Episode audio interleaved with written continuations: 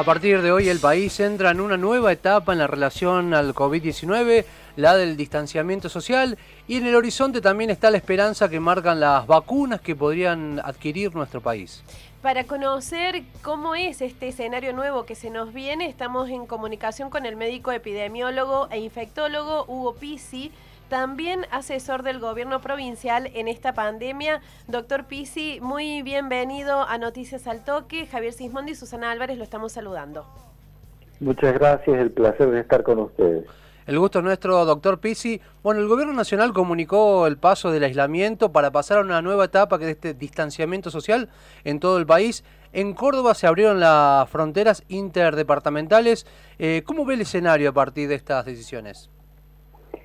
Bueno, e, esto era algo previsto porque en general este tipo de enfermedades, esta historia natural de las virosis, son más o menos así con lo que está sucediendo. O sea, yo en, reportajes anteriores, inclusive en las reuniones que tenemos eh, con el grupo pequeño este que asesora a distintos lugares, Perú, La Rioja, Córdoba y demás, generalmente sabíamos que octubre iba a ser un mes de inflexión.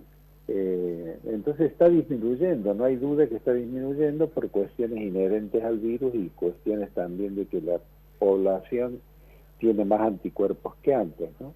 Entonces eh, yo creo que sabiendo de que se avisora la solución a través de las vacunas, este es el momento de adherir con responsabilidad todas las medidas sanitarias para e, evitar contaminarse. Doctor, se habla mucho de eh, cómo se comporta el COVID cuando una persona está cursando la enfermedad, pero no se habla tanto del post-COVID, del COVID crónico, de la niebla mental que provoca en algunos casos. ¿Cómo es esto? En general ya está estudiado esto. Todos los días eh, tenemos novedades porque a ciencia cierta ha sido todo un aprendizaje desde el primer día, no sabíamos nada y todavía hay muchas incógnitas que aún no hemos develado.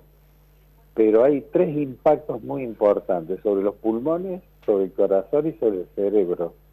Y hay algunos que son permanentes, hay otros que quedan en una cronicidad semiarmónica, pero es muy delicado. O sea, el impacto sobre el cerebro que daña mucho determinado tipo de neuronas y, soportes de las neuronas, que son los astrocitos, deja como una desarmonización del don espacial inclusive hay un impacto también en la memoria.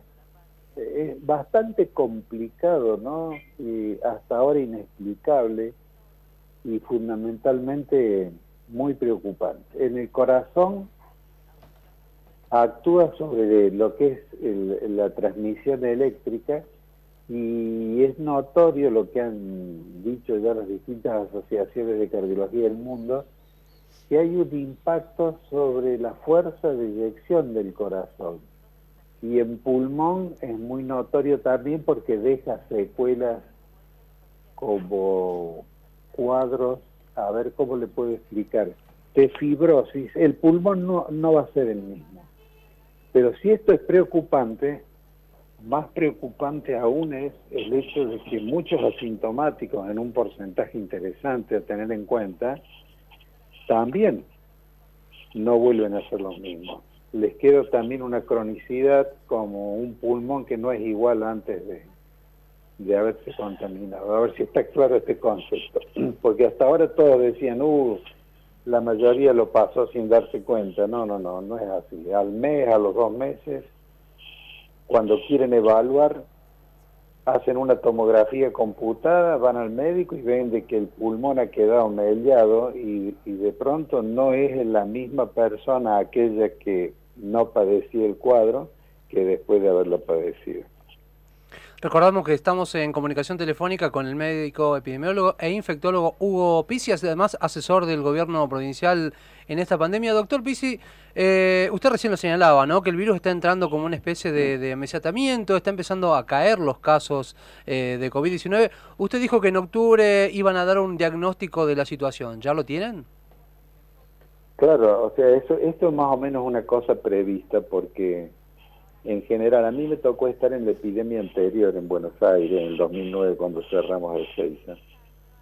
Inclusive sucedió una cosa muy curiosa porque Presidencia de la Nación nos pidió, nosotros estábamos con Ríos y con Pons, trabajando en el Malbrán y en distintas provincias ayudando, nos pidieron que hiciéramos una vacuna y nos acompañó el gobernador Urribarri a Concepción del Uruguay a un establecimiento de vacunas para aves que era un lugar estupendo que yo, yo, yo no lo conocía y empezamos a trabajar ahí con la metodología antiquísima que era el de el embrión de pollo eh, para poder hacer esta vacuna y había sucedido exactamente lo mismo que está sucediendo ahora. Por eso digo que son historias naturales de este tipo de, pandemias o epidemias que primero pegan el salto, después se mesetan y después empiezan a correr. Pero la anécdota de lo que sucedió en el 2009 fue que cuando Presidencia nos pide hacer la vacuna, pasaron 12 días o 13 días que estuvimos trabajando en ese instituto, Concepción del Uruguay, recuerden eso, porque yo no sabía que había un instituto tan interesante ahí. Y de pronto entraron cinco vacunas al país y terminó todo. Pero cinco, no una o dos. O sea, más o menos como si yo quisiera transmitirle que se está planteando el mismo escenario. Porque hay siete que ya están listas en un primer momento se habló de que era la rusa, pero ya no es la rusa, ya vamos a comprarle a, Inglaterra, le vamos a comprar a Estados Unidos. Por lo tanto, es como que se está repitiendo la historia y en aquel entonces fue el principio del fin. Y anhelo que también ahora sea el principio del fin. Doctor Pizzi, bueno, usted señalaba esto, ¿no? El comportamiento de, los virus, ahora esta tendencia, digamos, a, caer, digamos, los casos de, manera brusca, pensando también que, están estas vacunas experimental en, un futuro muy, muy próximo aquí en el país. Eh, ¿Usted cree que se va a repetir una especie de segunda ola como está pasando en Europa con los recrudecimientos de los casos?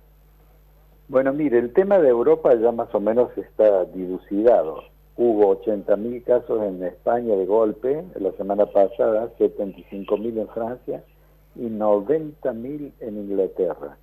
Entonces los españoles, esto que le voy a contar, este paso lo dieron los españoles, pidieron, cuando vieron ellos de que el virus estaba cambiando, le pidieron ayuda a un instituto muy importante de Basilea, Suiza, y le dijeron, dígame, ¿esto ha mutado tanto? Y acá viene el asunto la alarma, porque se había mutado tanto, las vacunas ya están hechas.